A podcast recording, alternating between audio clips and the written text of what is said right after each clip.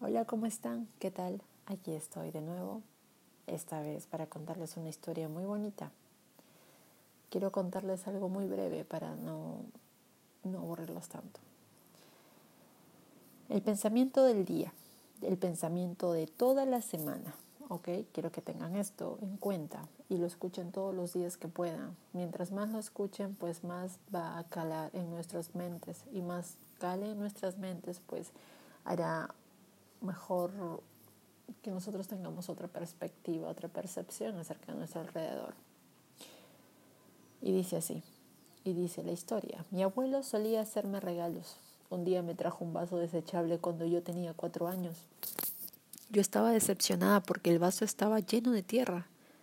Me llevó a la cocina y me enseñó cómo ponerle un poco de agua al vaso. Me dijo, le en hebreo significa mi, pequeño primor. Ponga un poco de agua en la tierra todos los días y algo sucederá. La primera semana esperé que sucediera algo mágico, pero nada pasó. La segunda semana le quería regresar el vaso a mi abuelo, pero en la tercera semana dos pequeñas hojas verdes aparecieron en la tierra.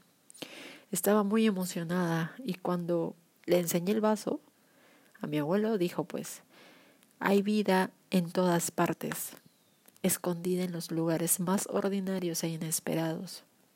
Entonces yo le pregunté, ¿y todo lo que necesita es agua, abuelo?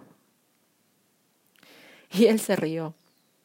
No, Neshumile, que eso significa mi primor. Todo lo que la vida necesita es tu fe.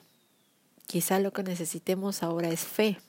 En lugar del dicho vive y deja vivir, requerimos decir vive y apoya a vivir. No requerimos ser más que lo que somos. En Deuteronomio 30:19 de la Biblia, pues Dios dijo, he puesto ante vosotros el bien y el mal, elijan la vida. Y con esta breve historia pues se los dejo para que ustedes elijan entre el bien y el mal elijan entre hacer cosas y acciones buenas o hacer que sean como unos pequeños títeres producto de sus recuerdos pasados, que actúen solamente por actuar. La vida es mucho más que eso. Nosotros somos seres llenos de luz, seres espirituales, mucho más que una rutina de ir a trabajar. Somos seres humanos y también nos equivocamos pero lo importante es el amor que damos. Cuídense.